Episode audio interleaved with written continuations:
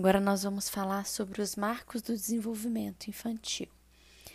É, os marcos do desenvolvimento infantil, eles são descritos e enumerados a cada dois meses. Então, eles, eles são demarcados nos meses pares. No, no mês 2, no mês 4, 6, 8 e por aí vai. Então, quando a gente estiver aqui trabalhando os meses ímpares, tal como agora, eu vou trazer para vocês as, os alertas, os alertas desses marcos do desenvolvimento. O que, que seria isso? Alertas são alertas para os pais e cuidadores é, sobre o não alcance dos marcos anteriores. Então, por exemplo, agora no mês 3, eu vou trazer os alertas de não alcance dos marcos do segundo mês de vida. Tá?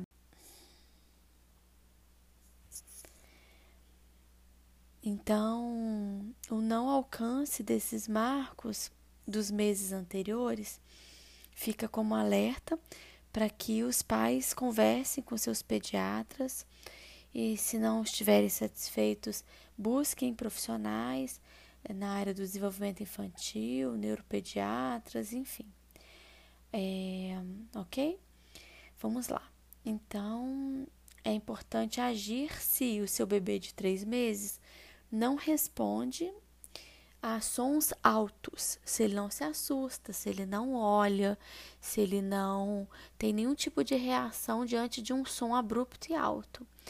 É, se o seu bebê não observa o movimento das coisas, de objetos, se o seu bebê de três meses não sorri para as pessoas, tal como eu disse anteriormente, se ele não leva as mãozinhas à boca e por último, o último marco motor, é importante verificar se o bebê não consegue manter a cabeça erguida ao elevar o tronco quando está de bruços. Se ele não sustenta o pescocinho, é um marco que os bebês saudáveis já atingiram com três meses de vida, ok? Agora eu vou falar, então são esses. Eles vêm aí no material até de uma forma que você pode imprimir fazer tipo um check de checklist. E agora eu vou falar sobre a estimulação. Aí, como estimular um bebê de três meses.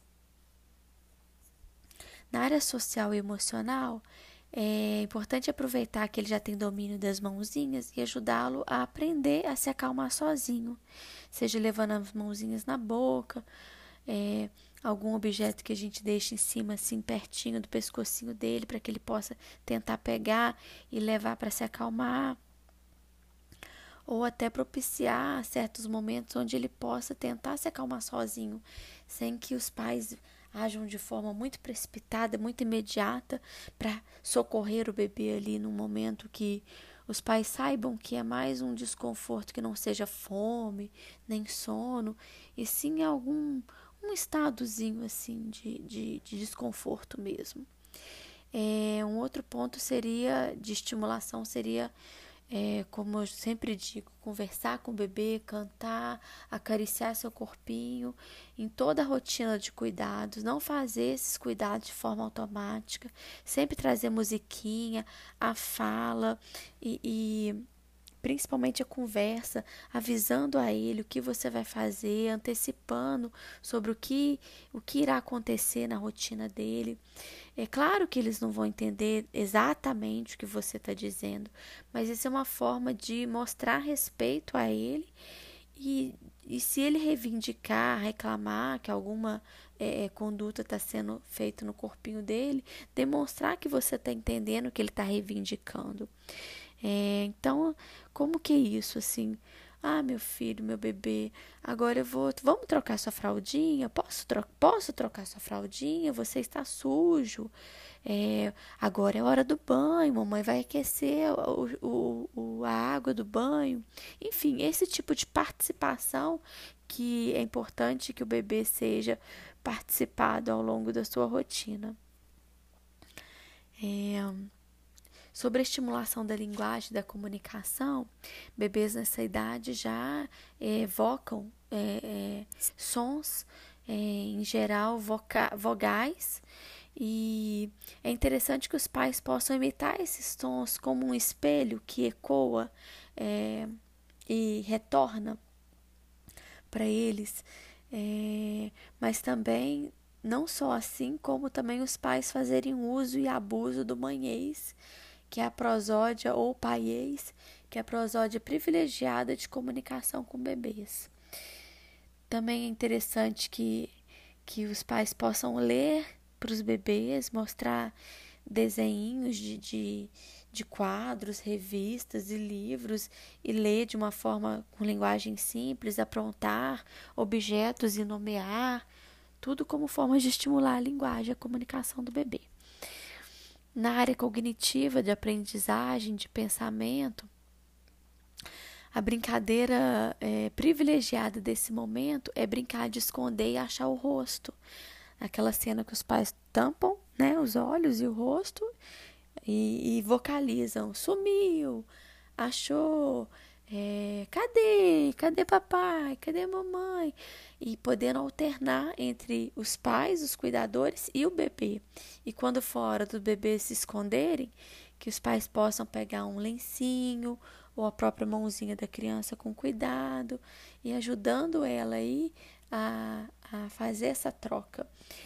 É, na área cognitiva também, como eu disse, mostrar imagens com o bebê e conversar, é mostrar ele na apresentar o bebê para o espelho, é muito interessante essa troca com o espelho, já, anteci, já antecipa uma localização corporal, uma imagem corporal do próprio bebê. Então, esse, convívio com o espelho é muito importante para o bebê que está em desenvolvimento. E na área motora, que, é, que são estímulos que em geral os pais já conhecem e ficam mais atentos, que é tão importante quanto as outras que eu numerei é, anteriormente. É, nessa fase de três meses, você pode posicionar um brinquedo acima da cabeça dele e encorajar ele a alcançar, alcançar com o olhar, alcançar com a mãozinha, esteja ele deitado ou esteja ele sendo segurado né, é, em pé no corpinho. Você pode também segurar ele de pé, com os pezinhos apoiados em alguma superfície, e cantar frente a frente, conversando com ele enquanto ele está de pé, que é uma forma de sempre com o sustento das costas, porque, como eu já disse, a maturação do, né, motora do bebê vai da cabeça, inicia da cabeça até chegar nos pés. Então, enquanto ele está ainda se fortalecendo o pescocinho, as costinhas ainda não estão firmes e fortes para poder sustentar tudo isso. Então, se você coloca ele em pé, sempre ampare as costinhas dele com o braço, ou então uma posição muito boa é aquela posição que os pais sentam no sofá e dobram as pernas no alto e o bebê fica encaixadinho ali, olho no olho, mas as costinhas estão apoiadas, também é muito interessante. É, Nessa fase de três meses também é interessante, importante que você possa ajudar o seu bebê a rolar de costas para a barriga. Então, você coloca ele de bruços, que é uma atividade é, que deve ser feita numa superfície mais firme, mas que ela deve ser feita diariamente e você coloca ele de bruços e vai ajudando ele a rolar de barriga. Ele vai segurar na sua mãozinha, você vai puxando, vai encorajando, coloca um brinquedinho para estimulá-lo e aos pouquinhos ele vai ganhando essa força muscular. É, um outro, uma última atividade motora para esse desenvolvimento físico seria brincadeiras de escorregar no seu próprio colo de forma suave, sempre com cuidado com as costinhas.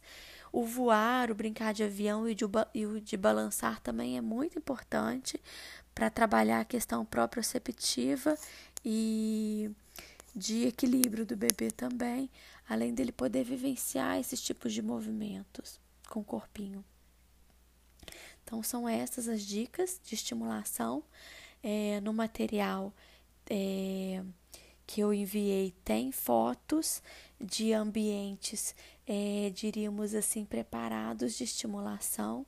Eu sou muito fã da filosofia montessoriana, então vocês sempre vão é, ver aqui no meu material atividades montessorianas que tem toda uma filosofia e sempre focada em estímulos sensoriais, que é a forma como o bebê aprende o mundo. Então tem fotos de ideias, de atividades que você pode fazer com o seu bebê em casa, muitas vezes com materiais simples, mas que vão sim estimulá-lo muito. OK?